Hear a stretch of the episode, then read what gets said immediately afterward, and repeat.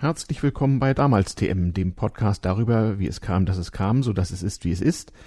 Ausgabe Nummer 84, hoffentlich zum langsamen Ende der Pandemie. Wir schreiben Mai 2021 und ähm, dies wird nochmal wie zu Beginn der Pandemie so eine Solo-Sondersendung, wo der Ajuvo euch mal zu einem Thema einen längeren, hoffentlich unterhaltsamen Monolog liefert, so wie damals äh, zur spanischen Grippe. Das Sendungsarchiv hilft euch weiter. Ähm, Bilder äh, zu alten Postkarten, die man sich manchmal ganz gut in Erinnerung rufen sollte, wenn man das hier hört, finden sich auf der Seite Hörerinformationen Update. Ähm, auf die kommt man im Zweifel, wenn man den Menüpunkt aktuelle Sondersendung oder auch Hörerinformationen Update im Menü drückt auf der Blogseite zur Sendung damals-tm-podcast.de. Ähm, wie lange die da wie äh, bleiben können, weiß ich noch nicht. Es kommt natürlich vor allem auf das auditive Erlebnis an. Ähm, und der Blog ist auch nur eingeschränkt geeignet, um nun feine Abbildungen zu liefern. Aber man bekommt einen schönen Eindruck. So, denn mal zur Sache. Ja, ähm, was hat das mit mir und Biografien und so zu tun? Damals die spanische Grippe habe ich euch ja nach den Erzählungen meiner Großmutter erzählt, die die spanische Grippe an, anno 1918, 1920 denn auch hatte. Hm, jetzt gehen wir mal noch etwas weiter zurück und zwar in die Anfangszeiten der modernen Post, so wie wir sie kennen. Ich sage noch gleich was zur Vorgeschichte. Und da werden wir uns insbesondere aufhalten an einem an sich ganz profanen Gegenstand, den wir heute vor allem noch so als touristisches Artefakt und als Ansichtskarte, Ansichtskarte kennen, nämlich die Postkarte. Und das war mal eine hochamtliche Angelegenheit, wo also riesen Aufwand getrieben wurde, national und international, denn es war ja lange Zeit eine der ganz wenigen erschwinglichen Fernkommunikationsmittel für die normale Bevölkerung. Also wer Lust hat und wer es kann, es sollte auch einigermaßen Mobilgerät, äh, Smartphone oder Tablet gerecht sein, der gehe jetzt beim Hören gerne mal auf damals-tr-podcast.de, dann auf die Seite Hörerinformationen Update mit dem Button aktuelle Sondersendung und blättere mal, ob er da noch ein paar nummerierte Postkartenbilder findet. Das ist vielleicht ganz praktisch. Aber erstmal, wie kam es überhaupt dazu?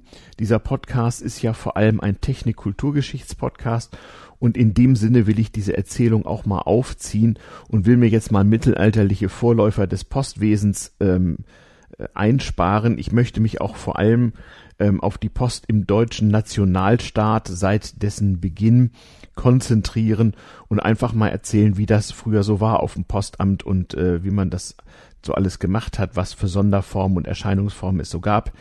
Ähm, und auch ein bisschen erzählen, welche Rolle die Postkarte dabei spielte und euch auch gerne ermutigen, so dieses altmodische Kommunikationsmittel einfach mal wieder zu benutzen. Hm. Ja, wo fangen wir an? Wir fangen wie so immer an, irgendwie so Mitte des 19. Jahrhunderts, also in den 1800er Jahren. Da bildeten sich in Europa die Nationalstaaten moderner Form und ähm, wie schon davor zu den Zeiten der Fürsten war Post eine höchst amtliche und hoheitliche Aufgabe und die wurde auch streng überwacht, manchmal zensiert, sie war auch eine Einnahmequelle.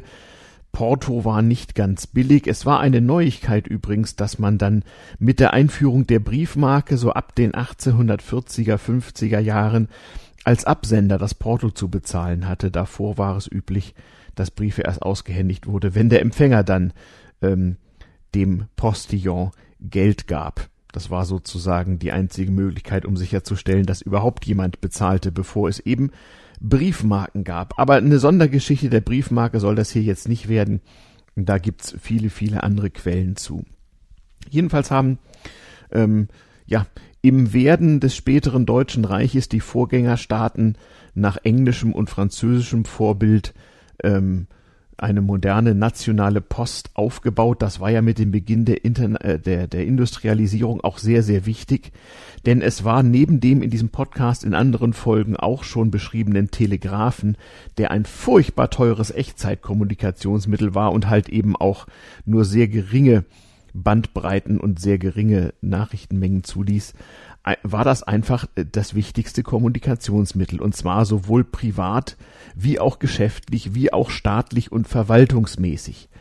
Darum haben die Staaten äh, mit moderner Organisationsform, mit Eisenbahn und Telegraph als Organisationsmittel und auch mit Telefon, das gab es dann ja auch bald, dafür gesorgt, dass physische Post, Papierpost schnell und effizient von A nach B kam und das auch dokumentiert wurde, wer an wen geschrieben hatte. Also kurz und gut, moderne Zivilisation ohne Papierpost war und erschien kaum denkbar. Was hatte das für Auswirkungen? Na, das hatte erstmal für die Normalbevölkerung auf dem Lande die Auswirkung, dass sie zu halbwegs erschwinglichen Preisen überhaupt mal mit Menschen anderswo in Kontakt kommen konnte. Vorher war das eine sehr beschwerliche Sache. Nicht bei der alten Postkutschenpost war es sehr, sehr teuer und durchaus ungewiss, ob man, wenn man nun nicht gerade Kaufmann war, in einer Stadt mit Adresse so ohne weiteres Post bekommen konnte. Jetzt hatte plötzlich jeder Bürger ähm, eine Postadresse. Das heißt, die Post hatte zumindest mal Verzeichnisse, was für Postortschaften es gab, wo es Postämter gab. Man konnte sich auch, auch Post, Postlagern auf Postämter schicken. Und die örtlichen Briefboten im Ort, die wussten schon, wo Ernst Müller wohnte. Ähm, denn es gab ja auch noch Dörfer ohne Straßennamen oder auch einfach nur mit, mit nach Versicherungsnummer, Brandversicherungsnummer durchnummerierten Häusern. Das ging schon. Die Post bekam also auch einen sehr genauen Überblick darüber, so ist es ja bis heute, äh, wer nun also wo wohnt und hat ein erstaunliches Talent darin, ähm, auch unvollständige, schlecht leserliche oder falsche Adressen zu korrigieren. Das macht man dann ja auch brav. Ja, also eine höchst amtliche Geschichte. Ähm, für Geschäftsleute hatte das unter anderem die Auswirkung, dass äh, schon in Kleinstädten der Postbote mindestens zweimal, wenn nicht gar dreimal, in der Großstadt auf jeden Fall dreimal täglich zu den Geschäftskunden kam, und es wurde dafür gesorgt, dass nur mit Dampflok und Telegraph organisiert ähm, die Post auch tatsächlich über, über Nacht fast im ganzen Land verbreitet wurde. Wenn es mal sehr weit war, wenn man mal so von Königsberg nach Karlsruhe einen Brief schrieb, dann konnte das auch schon mal zwei Tage dauern, aber die Post ist seit Kaisers Zeiten eigentlich eher langsamer als schneller geworden. Allerdings im Verhältnis zu den Einkommen auch billiger. Wir werden noch darauf kommen. Und es war sehr früh auch das außer also das, das nahe europäische Ausland und später auch äh, die ganze Welt in den Postverkehr einbezogen und auch da wurde sich beeilt. Es wurden mit riesigem technischen Aufwand schnelle Postdampfer gebaut, die in drei Tagen Post über den Atlantik fuhren. Es gab ganz frühe Versuche mit Ballonpost, als es noch keine, Flug, äh, äh keine Flugzeuge gab und anfangs die teure Luftpost war auch ein ganz, ganz großes Thema. Also es wurde wie immer, ne, diesen Aufwand würde ja niemand treiben, das stimmte noch nie und dort auch nicht. Es wurde aller Aufwand äh, betrieben, um Post schnell von A nach B zu schicken. Und wenn es nicht ganz so eilig war, dann war die Post auch etwas billiger. Viele Staaten führten so erste und zweite Post, äh, Klasse Post ein oder es gab die Eilzustellung, dann ist sogar der Postbote im Bestimmungspostamt ganz schnell aufs Pferd gesprungen oder aufs Fahrrad und hat ganz schnell den Brief zugestellt, damit noch mal ein paar Stunden oder vielleicht auch einen Tag Zeit gespart wurde. Denn das war wichtig und postwendend war ein wichtiger Ausdruck. Ich sende postwenden zurück. Das hieß eben auch, man konnte jemandem einen Brief schreiben und erwarten, dass am übernächsten Tag Antwort da war. Man war so auch gehalten, sich damit ein bisschen zu beeilen. Und nun fließen hier zwei Dinge zusammen. Äh, in den 1840er, 50er, 60er Jahren, als sich das alles entwickelt, gibt es einen enormen technischen Fortschritt. Eisenbahn verbreitet sich. Das heißt, auch für den Normalbürger war es möglich, zumindest mittellange Entfernungen zurückzulegen. Warenangebot verbesserte sich, Händler konnten weitere Geschäftsbeziehungen haben und mussten auch recht schnell ihre Bestellungen durchgeben. Wenn es ganz eilig war für den nächsten Tag, dann eben per teurem Telegramm und ansonsten eben per Brief oder Eilbrief. Es flossen auch noch andere technische Entwicklungen ein, vor allem äh, sagen wir mal die halb, halbwegs gebrauchsfähig Werdung der Fotografie. Fotografie ist ein Ding ja in den ganz frühen Ausprägungsformen sogar schon aus den 1830ern, aber sagen wir mal in 1840, 50, 60ern wurde sie gebrauchsfähig, dann konnte man auch Fotoabzüge nicht mehr nur auf Glasplatten machen, sondern auch auf silberbeschichteten Pappstreifen. Ähm, ja, Streifen. Ich habe sowas auch in meiner Artefakte-Sammlung, also guckt mal auf damals-tm-podcast.de aktuelle Sondersendung. Ähm, und es kamen recht früh Leute auf die Idee, die natürlich mit der Post zu verschicken, so als Erinnerung, als Geschenk und sowas alles. Und irgendwann kamen Leute auch auf die Idee, einfach auf die Papierrückseite die Adresse zu schreiben, eine Briefmarke draufzukleben und das Ganze eben wegzuschicken. Damit war sozusagen die Postkarte erfunden, ohne dass die Postkarte erfunden war. Gleichzeitig war aber auch Porto schon noch eine wichtige und nicht ganz billige Sache. Wenn wir heute so Postkarten aus Kaisers Zeiten oder noch von kurz vor dem Kaiserreich mit Kreuzer und Guldenwährung und so angucken. Wenn also so eine Postkarte so im Jahr der Gründung des äh, Weltpostvereins 1875, googelt das mal, ganz wichtiges Datum, hm, wenn damals so ein Brief im Inland fünf, ins benachbarte Ausland zehn Pfennig kostete, dann war das schon Geld. Ja, also damit konnte man durchaus Lebensmittel für eine Mahlzeit kaufen. Zehn Pfennig kostete ein Schnaps in der Kneipe oder auch ein Bier. Ähm, und ein Stundenlohn für einen Fabrikarbeiter, ja, war, waren häufig 50 Pfennig oder sowas. Das heißt, das war ganz schön teuer. Das heißt, es war auch ein Argument zu sagen, hm, der Brief kostet fünf Pfennig und die Postkarte kostet nur drei Pfennig. Oder in späteren Jahren, Ende des 19. Jahrhunderts, Inlandsbrief zehn Pfennig, Postkarte fünf Pfennig, Auslandsbrief 20 Pfennig. Das waren aber durchaus namhafte Geldbeträge. Als 1873 die Reichsmark eingeführt wurde und die ganzen deutschen Kleinstaatwährungen vereinheitlicht, da waren 20 Pfennigstück immerhin noch ein kleines Stück Silber, während der Groschen dann schon aus Blech war. Aber das war nicht ganz wenig Geld. Und ähm, so gab es eben verbilligte Sendungsformen. Einmal die noch lange bekannte Drucksache, also wenn man irgendwelche gedruckten Werke verschicken wollte an viele Adressen, hat die Post da Rabatt gegeben. Ähm, und da durfte man dann nur die Adresse draufschreiben und maximal so und so viel Wörter. Und so gab es auch bei den Postverwaltungen äh, der Nationalstaaten und auch beim Weltpostverein alsbald Bestrebungen, die Postkarte zu standardisieren. Das könnt ihr auch schön in, in den Bildern zum Blog sehen.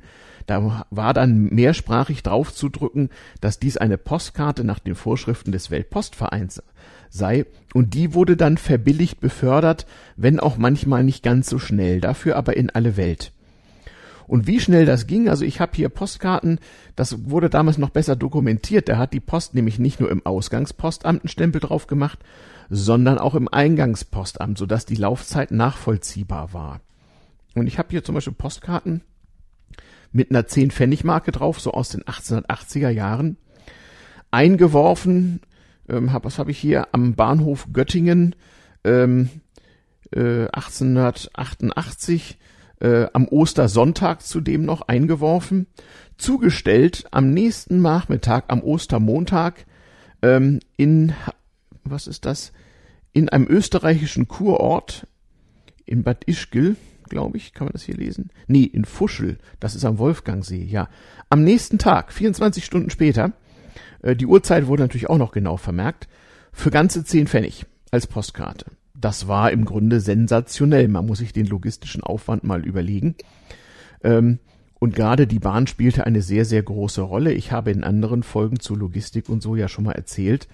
Wer es eilig hatte, der kaufte sich erst eine Bahnsteigkarte, denn nur damit durfte man den Bahnsteig betreten und klebte auf seinen Brief noch eine extra Marke, soweit das vorgeschrieben war, zu, über Bahnpost und wartete dann, bis ein Postzug oder überhaupt ein äh, Personenfernzug in die richtige Richtung auf diesem Bahnhof hielt. Am Anfang oder am Ende des Post äh, des Zuges war der Postwagen und der hatte auch einen Briefschlitz. Und in diesem Postwagen waren Postbeamte, die also während der Fahrt Briefe sortierten. Und den konnte man während des kurzen Hals auf dem Bahnsteig den Brief einwerfen und dann wurde der ganz schnell weiter befördert. So ging's also um Zeit, denn Telefon gab's noch nicht oder war unerschwinglich und Telegramm war erst recht teuer und man musste man ja auch zu Öffnungszeiten erstmal in ein Telegrafenbüro gehen. Das konnte ja noch nicht jedes Postamt schon gar nicht auf dem Lande. Ja, auf dem Lande, da wurde der Briefkasten, wenn man Glück hatte, einmal am Tag oder manchmal auch nur alle zwei oder drei Tage geleert, aber man hatte immerhin überhaupt Postanschluss. Und so wie später bei dem Telefon war es da auch so, es war sensationell, wenn wieder ein Dorf ins offizielle Postverzeichnis aufgenommen wurde. Es hieß, dass da zumindest einmal am Tag der Landbriefträger hinkam. Kleinen Schluck Mate zwischendurch. Also es war für die Leute plötzlich das Tor, das Fenster zur Welt. Man konnte sich auch Zeitungen schicken lassen, auch verbilligt, nicht die sogenannte Streifbandzeitung. Man konnte sich plötzlich Zeitungen abonnieren und auch als Landwirt auf dem Dorf so ein bisschen besser am Weltgeschehen teilnehmen. Sonst gab es ja kaum Nachrichtenkanäle. Radio und so weiter war technisch noch nicht erfunden. Man musste also warten, bis man aus der Stadt mal irgendwie eine Zeitung mitgebracht bekam. Oder sich auf das verlassen, was das lokale Käseblatt so alles meldete.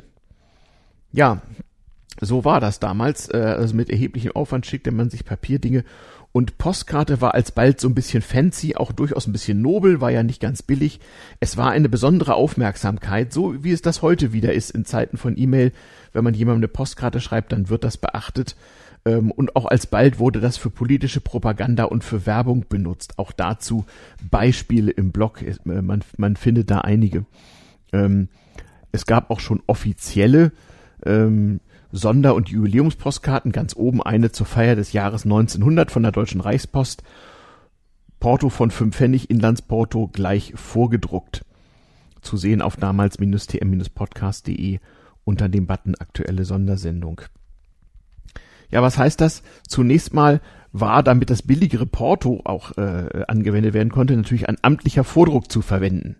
Später wurde das gelockert, damit die einzelnen touristischen Orte dann auch ihre Touristenpostkarten verschicken konnte oder man sich mal ein beim Fotografen gemachtes Foto als Postkarte schicken konnte, ja, da musste entweder das teure Briefporto drauf oder es gab zeitweise je nach Land so unterschiedliche schikanöse Bedingungen. Ähm, ich habe Tourismus-Postkarten gefunden, wo drauf steht, verbilligtes Drucksachenporto nur bei Verwendung von bis zu fünf Worten. Da konnte man also sozusagen aus dem Urlaub ähm, oder vom Lehrgang oder so die Postkarte schicken, so nach dem Motto, hoffe, geht euch, hoffe, es geht euch gut. Und dann waren die fünf Worte schon verbraucht. Also die Post hat schon geguckt, dass sie da ordentlich Geld verdient und die musste auch Geld verdienen. Das war also ein Staatsbetrieb, der sich selber finanzieren sollte und der betrieb, wie gesagt, erheblichen technischen Aufwand. Und fünf oder zehn Pfennig waren damals tatsächlich Geld. Ähm, ja, auf diese Weise hat man sozusagen auch ähm, ja gechattet, wenn man so möchte, und man konnte auch mit dem Ausland in Verbindung treten. Auf so einer Postkarte stand dann also äh, in allen möglichen Sprachen des Weltpostvereins das Wort Postkarte und Weltpostverein. Nur dann war das nämlich eine normgerechte Postkarte. Es musste ja alle seine Ordnung habe, haben. Siehe die Karte 2 im Blog zur Sendung. Die Rückseite ist dann auch mal abgebildet. Gruß aus Berlin, das Berliner Rote Rathaus, so kurz nach Fertigstellung, natürlich noch ohne Autos, denn ist ja aus den 1870er Jahren. Und das wurde auch in fernen Ländern gemacht, auch in Asien. Ähm, unter Nummer drei ist eine Postkarte aus China abgebildet von circa 1890, wo also mit großer Mühe sozusagen handgeschrieben Carte Postale, nicht, Französisch war und ist bis heute die Weltpostsprache des Weltpostvereins. Neben den äh, äh, äh, chinesischen Schriftzeichen aufgeführt wurde, was denn, äh, worum es sich denn hierbei gehandelt hat. Und wohlgemerkt, eine Postkarte nach Japan war damals ein paar Wochen unterwegs, aber immerhin, die kam durchaus zuverlässig an. Darunter seht ihr unter der Nummer 4 übrigens mal eine, naja, halboffizielle, halbtouristische äh, Postkarte aus Dresden, das Dresdner Neue Rathaus. Ähm, und äh, wenn man genau hinguckt, die Postkarte ist am Rand nicht so richtig ausgeblichen, die schimmert so metallisch. Das ist so eine frühe Postkarte, die noch so wie, wie eine frühe Fotografie mit Silberbeschichtung gemacht wurde. Und dann wurde auf die Rückseite einfach das Formular gedruckt und dann hatte man eine Postkarte. Ähm, auch diese Postkarten verteile ich gern an meine Hörer im Rahmen der Sonderaktion. Ja, unter Punkt 5, wenn wir hier gerade ein bisschen im Blog ähm, blättern, unter damals-tm-podcast.de, dann finden wir hier auch eine Postkarte von Köln am Rhein, schon so mit schwarz-weiß-roten Fahnen, also Kaiserreich mit Dampfschiffen und dem Dom im Hintergrund. Ähm, und mit ungeheuer aufwendigem Farbdruckverfahren. Das äh, kann man so, das kommt so im Bild gar nicht richtig zur Geltung. Wenn es keine mühsam hergestellte teure Fotografie sein sollte und womöglich in Farbe, dann hat man ganz aufwendige Farblithografien gemacht, wo es darauf ankam, wirklich zehntelmillimeterweise dafür zu sorgen, dass bloß kein Farbversatz da war. Und dann hat man auch damals schon in Farbe gedruckt. Das konnte man auch privat machen zum Teil sehr früh. Ich habe hier ein sehr frühes Exemplar mal abgebildet unter der Nummer 6 Postkarte vom Fotografen. Da musste man beim Fotografen noch lange stillstehen, kann man hier sehen. Familie vom Pferdewagen. Und das, die Postkarte hat so ein paar verwaschene, unscharfe Stellen. Das liegt an den enorm langen Belichtungszeiten von ein, zwei Minuten, die die damaligen Fotoapparate noch so brauchten. Aber das wurde dann als Familiengruß eben auch gerne mal versandt. und natürlich immer weiter perfektioniert. Als man dann per Zeppelin, per Ballon und später per Flugzeug in die Luft aufsteigen konnte und Bilder machen, war natürlich auch Luftbilder eine absolute Sensation. Ja, ähm, mal zurück zur Postgeschichte. Wir wenden uns den ganzen Bildern im Blog und so weiter gleich nochmal zu. Postkarte also war der heiße Scheiß, so ein fancy Ding und so ein Ausdruck von Living the Future und Modernität, so spätestens ab den 1870er Jahren. So schrieb man sich eben und es wurde auch zur loka lokalen Nachrichtenübermittlung äh, benutzt. Da war das Lokalporto sehr billig, nicht so zwei, drei Pfennig anfangen, später dann mal fünf, als das Fernporto etwas erhöht wurde. Also auf jeden Fall erschwingliche Beträge. Da war dann oft der Papierpreis für die Postkarte noch entscheidender als das Porto. Und man konnte sich dann auch halt innerhalb der Stadt einfach mal Postkarten so schreiben, dass man die morgens einwarf. Der Briefkasten wurde fünf, sechs Mal täglich geleert oder mindestens dreimal. Der Postbote kam zwei bis dreimal in der Stadt. Das heißt, man hatte häufig nachmittags dann schon Antwort und man konnte sozusagen auf langsame Weise ein bisschen mit der Postkarte chatten. Ja, so viel zum Thema, diesen Aufwand wurde niemand treiben. Ich habe euch in den Telegrafenfolgen und auch in den Fernschreiberfolgen schon erzählt, dass es mit riesigem Aufwand und zu hohen Kosten so Chatprotokolle und das Phänomen Chat auch schon vorher gab. Das konnte man auch mit ein paar Stunden Versatz in Papierform machen, zum Beispiel per Postkarte in derselben Stadt und wenn man in einer ganz modernen Großstadt wohnte, dann gab es sogar Rohrpost. Wir haben sie schon mal erwähnt in der äh, Folge Logistik und auch in der Telegrafenfolge kurz und der Fernschreiberfolge. Also Rohrpost war vor allem für Behörden, aber innerhalb von Großstädten auch für die Allgemeinheit. So konnte quer durch eine Großstadt wie Berlin eben binnen Minuten von einem Rohrpostamt zum anderen äh, ein, eine besondere Rohrpostkarte, Beispiele dafür gibt's auch im Blog oder auch ein Rohrpostbrief versendet werden. Zu ziemlich hohen Gebühren muss man hier allerdings sagen. Hm, ich will mal gerade gucken, ob ich das irgendwo vorblättern kann. Ja, 25 Pfennig, so anno 1880, das war natürlich ein halber Stundenlohn eines Arbeiters. Ähm, da wurde auch manchmal Nachporto erhoben, mit Kopierstift hier draufgeklebt, 15 Pfennig Nachporto. Und man konnte sozusagen chatten. Also Rohrpost war so wichtig, das funktionierte wie Eilbrief. Wenn Rohrpost im Rohrpostamt ankam, dann sockte sofort jemand los und rannte los und brachte die zum Empfänger. Und man konnte den Rohrpostboten, genau wie den Telegrammboten, natürlich warten lassen und konnte auf der Rückseite gleich seine Antwort aufschreiben oder auch diktieren und konnte dem Menschen Geld geben und dann rannte der zurück oder fuhr Fahrrad oder auch auf dem Pferderücken auf dem Lande zum Postamt oder Rohrpostamt und dann wurde zurücktelegrafiert oder zurückgerohrpostet und das konnte an einem Tag schon mal hin und her gehen. Ich habe hier so Rohrpostkarten aus Berlin, wo Leute wirklich so Verhandlungen oder Chats so führen. Auch die kann ich den in, in Einzelteilen den Hörern gern mal zur Verfügung stellen. Ja, also so viel zum Thema, diesen Aufwand würde ja niemand treiben, doch doch, der wurde getrieben. Es gab natürlich auch alsbald Versuche, das verbilligte Postkartenporto in irgendeiner Form auszunutzen. Wie gesagt, fünf Pfennig Porto sparen war ein Argument. So kam zum Beispiel der Kartenbrief auf. Artefakt Nummer 11 im Blog. Kartenbrief, das war im Prinzip ähm, ja eine gefaltete Postkarte, gummiert, das heißt also mit äh, anleckbarem Kleberand versehen und perforiert, so dass man die Ränder abreißen konnte. Und dann konnte man also auf die Innenseite dieser Klappkarte Text schreiben, konnte die am Rand anlecken, zusammenkleben und als Postkarte verschicken und der Empfänger hat den Rand abgerissen, aufgeklappt und siehe da, man hatte so einen Kurzbrief, der aber halt vom Porto her nur die Hälfte kostete. Das war ein echtes Argument. Nannte sich Kartenbrief, wurde natürlich nicht von allen Postverwaltungen so gerne gesehen, aber man hat es irgendwann aufgegeben und hat es zugelassen.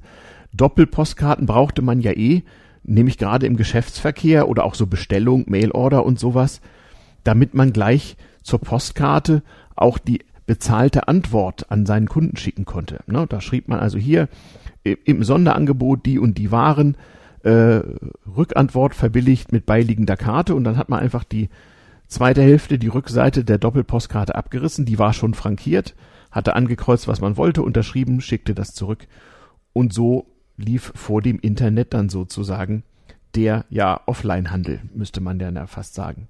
Der Offline-Versandhandel, genauer gesagt. Man hat auch Postkarten schon selbst verziert und selbst gemacht. Ich habe hier ein schönes Beispiel unter Artefakt 12 Curiosa. Es gab so allerfrühste Form des Aufklebers, des Stickers. Jawohl, man wird's ja kaum glauben, noch so mit Gummi und so. Mit so Karikaturen und Bildchen und die klebte man hinten auf Postkarten und schickte sich das. Also Postkarten mit Stickern waren auch ein großes Ding. Während ansonsten aber, wenn's preisgünstig und schnell und ordentlich sein sollte, dann war natürlich der ordnungsgemäße Postkartenvordruck zu verwenden. Da gab's aber auch schon mal Sonderpostkarten, Sondermarken. Also der Reichspostmeister von Stefan, der hatte natürlich auch seine eigene Sonderpostkarte mit Sondermarke und sein Bild drauf. War die allerhöchste Ehre bei der Post. Ähm, und es gab zu besonderen Veranstaltungen durchaus auch mal amtliche Sonderpostkarten, etwa, etwa zu deutschen Verkehrsausstellungen oder auch zu royalen Jubiläen und sowas alles. Das war also die amtliche von den Postverwaltungen rausgebrachte Postkarte und daneben eben die Ansichtskarten und so weiter, die dann waren da meistens etwas teurer, äh, mit denen man sich etwas schickte. Übrigens, auch als das Kaiserreich schon existierte, haben Bayern und Württemberg nicht nur ihre eigene Armee noch etwas länger behalten, sondern auch ihre Postverwaltung. Es gibt dann also auch hier wunderschöne königlich bayerische Postkarten mit Vordruck, Rückantwort bezahlt. Könnt ihr im Blog unter Nummer 10 sehen. Äh, und äh, ja, schicke ich euch gerne zu, solange wir noch welche haben im Rahmen der Sonderaktion. Hm, das waren also die Sonderformen, die es gab. Und ähm, dieses Postkartenwesen, das hat sich sehr, sehr lange gehalten und auch im offiziellen Teil sehr, sehr lange gehalten. Man findet also praktisch gleich aussehende amtliche deutsche Postkartenvordrucke äh, im Kaiserreich, in der Weimarer Republik, in der DDR, im Dritten Reich, äh, in der Bundesrepublik. Also das ist alles äh, wirklich ähnlich. Das Postwesen hat so diverse Staaten völlig unbeeindruckt überlebt. Auch dafür gibt's Beispiele im Blog. Man hat einfach eine andere Briefmarke daneben gedruckt. Bei Postkartenformularen war ja das Porto immer schon aufgedruckt mit, mit so einem, äh, ja, mit so einer aufgedruckten Briefmarke, manchmal noch mit Prägung gegen Fälschungen und so.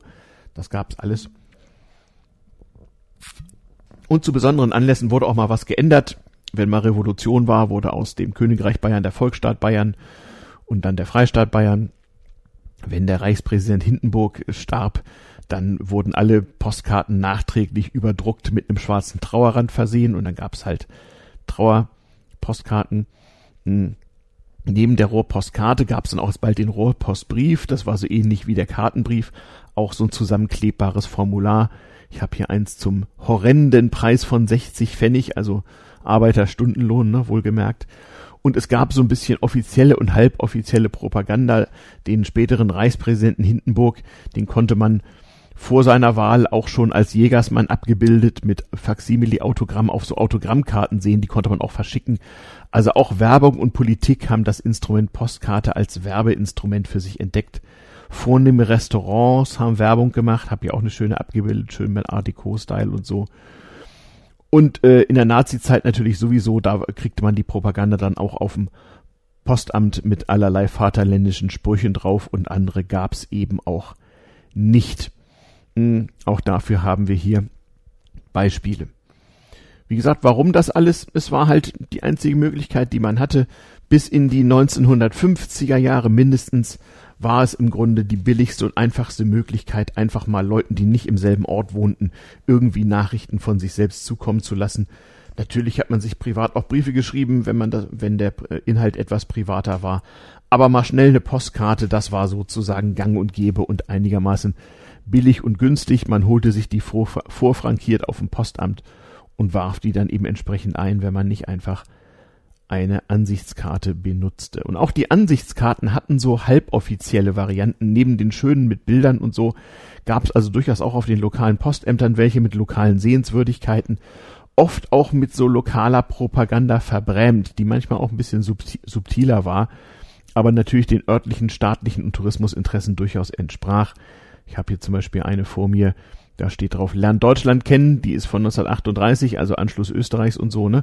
Postkarte nur im Inland zugelassen, jawohl, da wurde also betont indirekt, dass Österreich jetzt auch zu Deutschland gehörte und naja, ähm, auf diese Weise wurde da ein bisschen Propaganda betrieben. Oder hier habe ich eine zum sogenannten Tag von Potsdam 1933, also Nazi-Machtergreifung. Da ist kein Hakenkreuz drauf und gar nichts, aber so indirekt ist das dann eben doch Propaganda. Ja, und die Folgen kann man auch sehen. Ähm, schwer zu kriegen heutzutage. Ihr kennt ja alle das Wort Lebenszeichen. Das Wort Lebenszeichen war 1940 nirgendwo bekannt. Lebenszeichen waren nämlich etwas ganz Offizielles. Das war eine gebührenfreie Eilpostkarte, maximal zehn Worte Klartext, abgebildet im Block unter der Nummer 23 in Vor- und Rückseite. Da konnte man, wenn man einen Bombenangriff im Zweiten Weltkrieg überlebt hatte, seinen ähm, Verwandten ähm, mitteilen, dass man halt noch lebte. Und diese Postkarten wurden auf dem schnellsten Wege, die wurden auch durchtelegrafiert oder per Fernkopierer oder wie auch immer auf dem schnellsten Wege äh, befördert, wenn große Bombenangriffe gewesen waren, weil eben Angehörige händeringend auf ein Lebenszeichen von Verwandten aus der Großstadt warteten, wenn mal wieder Angriffe gemeldet worden waren. Dafür gab es das buchstäbliche Lebenszeichen. Deutlich schreiben, ja, ja, Raum für Prüf- und Beglaubigungsvermerke. Also es war alles höchst amtlich. Ihr könnt es euch ansehen. Der Postkartenvordruck hat überlebt. Es gibt hier so ein schönes Beispiel unter Nummer, was sind das, 24 aus der DDR. Sieht genauso aus wie 1930 oder 1910. Ähm, wie gesagt, Staaten haben sich mal geändert. Nicht statt einer bayerischen Briefmarke wurde die dann einfach überdruckt und daneben eine Reichsbriefmarke gedruckt. Ähm, und auch im Ausland wurde das gemacht. Ich habe hier eine schöne chinesische Postkarte zum Begräbnis des, was war denn das? Eines Kaisers. Also ähm, Postkarte wurde überall auf der Welt verwendet. Königreich Württemberg, ja, ja, genau. Rohrpostkarten mal wieder. Sonderpostkarten aller Art. Es gab die halboffiziellen touristischen Karten, die von den lokalen Gemeinde- und Stadtverwaltungen rausgebracht wurde und die von privat natürlich auch lokale Sehenswürdigkeiten. Was haben wir hier? Heidelberger Schloss. Aber auch so äh, Architekturpostkarten, die sozusagen Fortschritt äh, darstellen sollten. Hier ist eine Revolutionspostkarte, Volksstaat Bayern aus der Bayerischen Revolution nach dem Ersten Weltkrieg. Und wenn mal das Porto erhöht wurde, ne, Papierpreis und Druckkosten waren hoch, dann wurde nicht etwa weggeschmissen, sondern dann wurde einfach noch eine Briefmarke daneben gedruckt. Also aus der Zweipfennig Postkarte für den Lokalverkehr wurde dann durch Zudruck von drei Pfennig halt eben eine Fünfpfennig-Marke. Und diese Postkarten mit Antwortkarten gab es noch ewig, ist auch hier abgebildet, äh, 1970er Jahre in der Bundesrepublik. Vor dem Internet war so eine Doppelpostkarte mit Antwort einfach wichtig, auch so im Geschäftsverkehr. Und wenn sich auch sonst was änderte, Territorien, äh, Währungen, Portowerte, dann wurde einfach fleißig überdruckt. Auch die Einführung der Postleitzahl wurde so natürlich beworben. Es gab auf amtlichen Postkartenvordruck natürlich genaue Felder, wo man die Postleitzahl reindrucken konnte.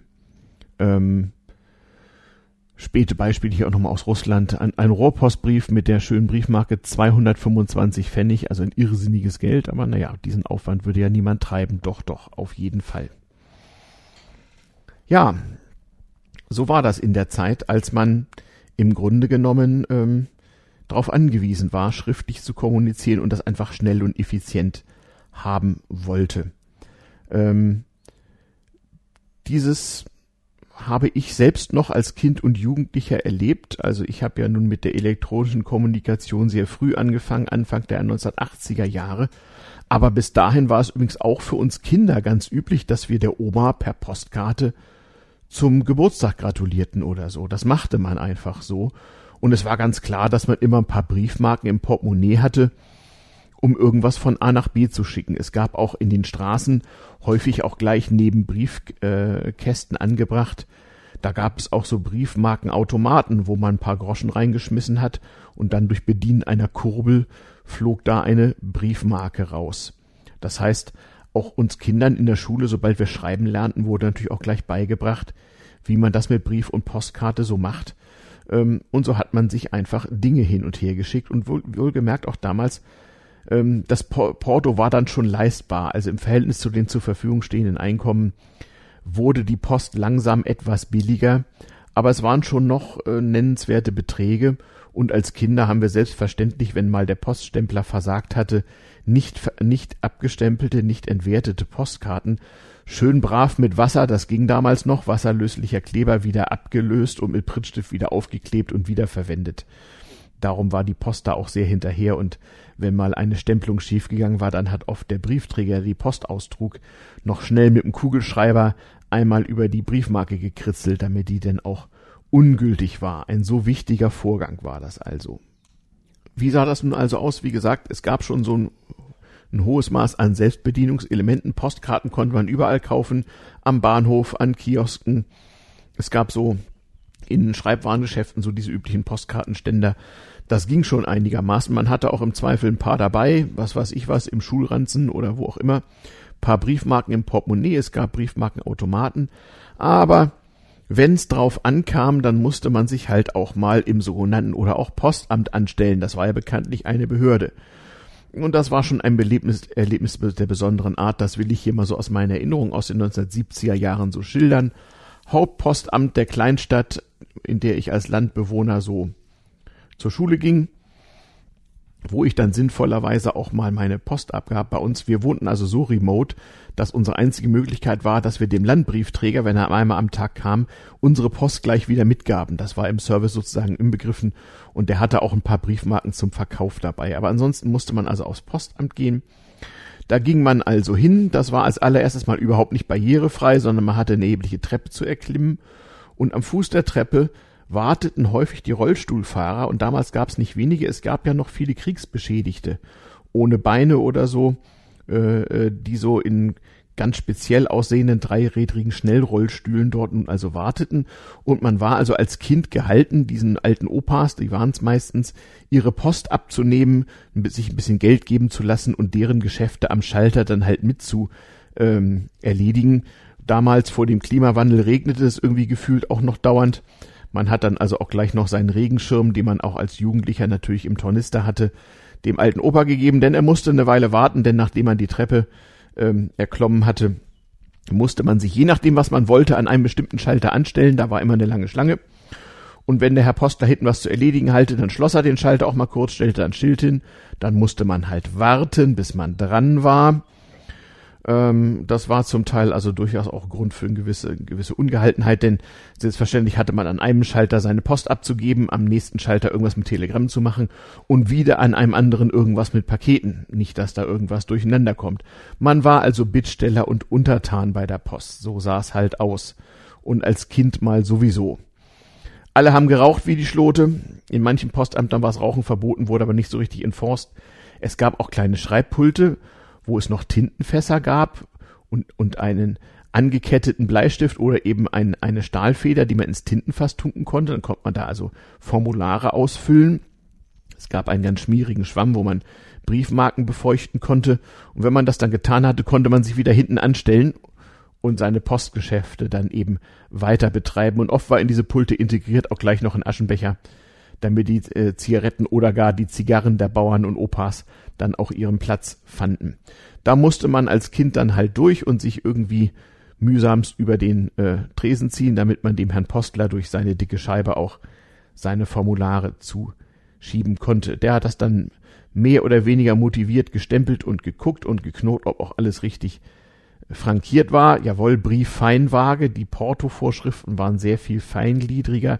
Es kam also genau auf Format und Gewicht an, und Bestimmungsort und so weiter, wie viel denn da so drauf zu kleben war. Das machte der Postler dann aber gleich, also da brauchte man nicht vorher Briefmarken kaufen, sondern das konnte man gegen Bar denn dort gleich entrichten. Oft nicht nur für sich selbst, sondern auch für andere, da musste man eben sehen, dass man das dann auch alles abgerechnet bekam und vielleicht äh, zahlte man auch gleich noch ein paar Mark auf sein Postsparbuch ein. Das wurde dann oft sogar am selben Schalter erledigt. Ja, so der Rückweg, nicht wahr? Den wartenden Opi in seinem Rollstuhl versorgen ähm, und ähm, dann ging man meistens oder ja, fuhr mit dem Fahrrad seiner Wege und hatte seine amtlichen Postgeschäfte erledigt. Noch als ich mein äh, Funkhobby begann, war ja ein ganz wichtiges Thema bei den Funkern immer die sogenannte QSL-Karte, also man bestätigte sich gegenseitig, dass man sich gehört hatte. Und man konnte auch beim Kurzwellenradio natürlich QSL-Karten in ferne Länder schicken. Und da guckte der Postbote immer ganz streng, also wenn man irgendeine Postkarte nach Südafrika oder nach Ägypten schickte oder so. Das kostete auch für Schülertaschengeld einiges an Geld und extra Aufkleber und so, aber das habe ich manchmal schon gemacht. Und wenn's mal sehr eilig war, was weiß ich was, so Brief an nicht die Freundin auf dem Dorf, man wolle sie per Fahrrad besuchen kommen, dann wurde auch schon mal der Eilbrief bemüht. Der war sehr teuer, das war mir aber egal. Ähm, Eilbrief hieß, äh, man ging zum Postamt, gab den Brief auf per Eilbotin, wie es hieß, und der wurde dann ganz normal befördert wie jeder andere Brief, aber am Bestimmungspostamt, und das konnte ja durchaus noch am selben Tag sein, wenn es so dieselbe Stadt war und das Dorf eingemeindet, wurde der gleich ausgetragen. Also meine Freundin auf dem Dorf, die hatte dann manchmal sehr schnell meinen Brief und wusste Bescheid. Ansonsten wäre nur noch das Telegramm geblieben, denn ihre Eltern hatten kein Telefon, wie viele Leute damals. Ja, so war das. Man war also Bittsteller und äh, die Privatisierung der Post nicht überall so schöne Ergebnisse gezeitigt haben, aber ich kann euch versichern, davor war es auch nicht besser. Das mal so, liebe Kinder, zum Thema Privatisierung und davor, ähm, warum man, warum das so populär war, staatliche und behördliche Leistungen zu privatisieren, vor allem in den 1980er und 90er Jahren, das hatte schon seinen Grund vom Telefonelend, haben wir an anderer Stelle gesprochen. Das betraf aber durchaus auch die Briefpost. Aber die war, wie gesagt, sehr, sehr zuverlässig. Ähm, man konnte auch Fernunterricht machen. Also ich, äh, ich lernte Russisch bei der Moskauer Funkuniversität und da guckte der Briefträger auch mal so ganz streng, sowas am Lande. Nicht, ah, ich habe hier einen Brief für Sie aus der Sowjetunion. War ja kalter Krieg, also man war ja knapp der Spionage verdächtig. Und das waren dann auch immer ganz tolle Briefumschläge mit Kosmonauten drauf und was nicht alles. Ähm, da ließ man sich natürlich staatlicherseits auch in anderen Ländern keineswegs lumpen, ebenso wenn man den Kurz, den offiziellen staatlichen Kurzwellensender irgendwelcher ferner Länder gehört hatte und denen das per Auslandspostkarte bestätigt, dann bekam man natürlich auch ganz tolle Auslandspostkarten zurück. Ähm, das ist so ein Hobby, was ich bis heute pflege. Will ich hier mal ausnahmsweise mal Spoilern, Werbung machen. Postcrossing.com. Postcrossing mit c.com. Könnt ihr mal drauf gucken. Da schicken sich Leute weltweit Postkarten, weil sie es lustig finden. Mache ich heute noch. Ja, wir schweifen ab. Also Post und Postkarte früher und das Posterlebnis überhaupt. Und es war ganz einfach wichtig. Hm, wurde auch in der Schule, in der Grundschule, wie gesagt, geübt. So in der dritten, vierten Klasse besichtigte man natürlich das Postamt. Und es wurde einem ganz genau gezeigt, wie so Briefe sortiert wurden. Man lernte, wie man richtig, eine, richtig Marken klebt. Man lernte, äh, wie man zum Beispiel auch äh, auf dem Bahnhof bei der Bahnpost äh, eilige Post abgab. Ähm, ja, und alles, was so dazu, ein Telegramm aufgeben und so weiter. Also alles, was so dazu gehörte, das wurde einem tatsächlich als Zivilisationstechnik noch beigebracht. Hm, die Angestellten der Post übrigens, mein Großvater war ja Postbeamter, die hatten auch noch sozusagen als Deputat ähm, eine gewisse Menge, nicht etwa an Briefmarken, die hätte man ja zu Geld machen können. Briefmarken waren also sozusagen wie kleine Geldscheine. Man konnte also am Postschalter Briefmarken in Geld umtauschen, gebührenfrei. Das heißt, wenn sich Leute mal für irgendwelche kleinen Warensendungen irgendwie 3,50 Mark schicken lassen wollten, dann hieß es häufig, bitte 3,50 Mark in Briefmarken beilegen. Und man konnte also auch Briefmarken in kleinen und großen Mengen am Postschalter wieder zurücktauschen. Denn mit Münzen war das ja etwas schwierig. Der kleinste Geldschein in der alten Bundesrepublik waren 5 D-Mark, in der DDR auch 5 Mark. Und äh, ja, darunter musste man halt irgendwie mit Briefmarken arbeiten. Das war aber ganz normal. So. So hat also die Zivilisation damals so einigermaßen funktioniert, weil sie halt viel engmaschiger ähm, und ein bisschen amtlicher und auch etwas zuverlässiger als heute funktionierte. Also so ein, so ein 40-Pfennig-Brief 1973 vom Kleinstadtpostamt aufgegeben an die Oma nach Hamburg, der war garantiert nächsten Tag da.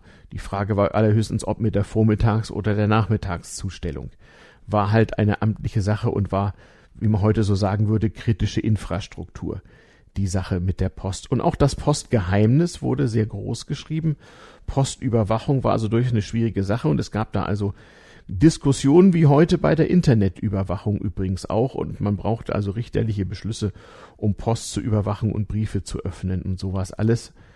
Ausnahmen gab's auch, das betraf etwa den Briefverkehr von und nach West-Berlin, der wurde nämlich von den westlichen Alliierten sehr wohl weitgehend flächendeckend überwacht, denn West-Berlin war ja ein offenes Scheunentor für Spionage aller Art und da wollte man das Richtung Westdeutschland so ein bisschen abdichten. Also wenn ich an meine Verwandten in Westberlin Briefe schrieb, konnte ich davon ausgehen, dass die zumindest in großen Stichproben mal kontrolliert wurden. Das war auch so im Volksmundwissen, aber offiziell gab es das natürlich nicht. Aber Postgeheimnis wurde also groß geschrieben. Es war auch, obwohl nicht gern gesehen oder zum Teil sogar verboten, durchaus üblich, wie auch heute noch kleine Geldscheine in Briefen zu verpacken. Postbeamte waren alles Beamte, die riskierten also auch ihren Jobverlust, wenn sie da irgendwas geklaut hätten. Das kam eigentlich nicht vor. Und natürlich hat die Großmutter einem zum Geburtstag mal 20 oder 50 Mark geschickt. Das war ja eine ungeheure Menge Geld. Und es war auch sonst gar nicht mal unüblich, sich kleine Mengen Geld einfach per Brief zu schicken, wenn man nicht die gute alte Postanweisung genutzt hat. Postanweisung hieß man Ziel, man zahlte am Postamt Bargeld und Gebühren ein, füllte ein Formular aus und dann hat der Geldbriefträger eben Geld gebracht statt ähm, Briefpost. Ja, so war das damals. Ähm, haben wir schon wieder die Dreiviertelstunde voll, die länger Sommer ja eigentlich als einer alleine nicht reden. Gleichwohl hoffe ich, ich habe die allerwesentlichsten Momente ähm, hier schon mal dargestellt. Ich gehe hier gerade mal in, mein, in meinen Skript mh, hm, und schaue mal und ja, will nochmal verweisen auf die alten Folgen zum Telegramm, zum Fernschreiber und zur Logistik im Allgemeinen. Ähm, und denke eigentlich so, das Allermeiste haben wir inzwischen zusammen. Ähm, ja, hat den Anschein. Okay, dann würde ich sagen, vielen Dank für heute. Ich hoffe, ich melde mich bald mal wieder mit damals TM Classic, so mit Gast und vor Ort und technischen Artefakten und wie das früher so war und mit Soundaufnahmen und überhaupt alles, was wir jetzt so unheimlich lange vermissen. Das ist doch irgendwie schon eine ähm, ja, sehr, sehr wichtige Sache. Gut, dann würde ich mal sagen, wir machen hier einen Punkt zum Thema Post und Postkarte. Ich hoffe, es hat euch gefallen. Und ähm, wir hören uns bald wieder zur nächsten Folge. Bleibt uns gewogen und schaut, wie gesagt, mal in den Blog zur Sendung damals-tm-podcast.de. Es grüßt euch, bleibt schön gesund, euer Ajuvo. Tschüss.